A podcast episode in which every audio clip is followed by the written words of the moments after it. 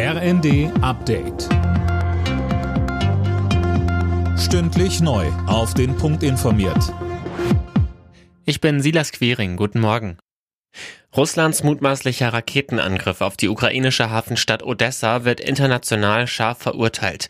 US-Außenminister Blinken macht Russland dafür verantwortlich, dass sich die weltweite Lebensmittelkrise verschlimmere. Auch sonst ist die Empörung groß. Fabian Hoffmann. Bundesaußenministerin Baerbock meint, dass diese feigen Attacken einmal mehr die fehlende Verlässlichkeit Moskaus zeigen würden. Der ukrainische Präsident Zelensky warf Russland vor, sich routinemäßig nicht an Abmachungen zu halten. Aus Kiew heißt es, dass der Hafen genau dort getroffen wurde, wo offensichtlich Getreide war. Die russische Seite wies die Verantwortung für den Angriff zurück.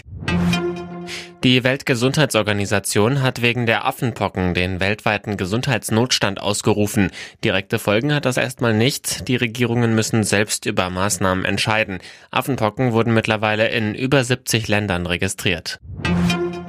Weil der Waffenringtausch mit Polen für die Ukraine nicht läuft wie geplant, fordert Bundestagsvizepräsidentin Göring-Eckardt Alternativen.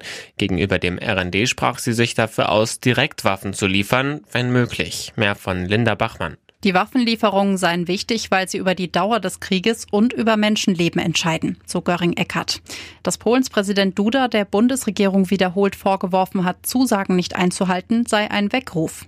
Bei dem Ringtausch schicken östliche Verbündete Panzer sowjetischer Bauart in die Ukraine. Dafür sollen sie eigentlich modernen Ersatz aus Deutschland bekommen.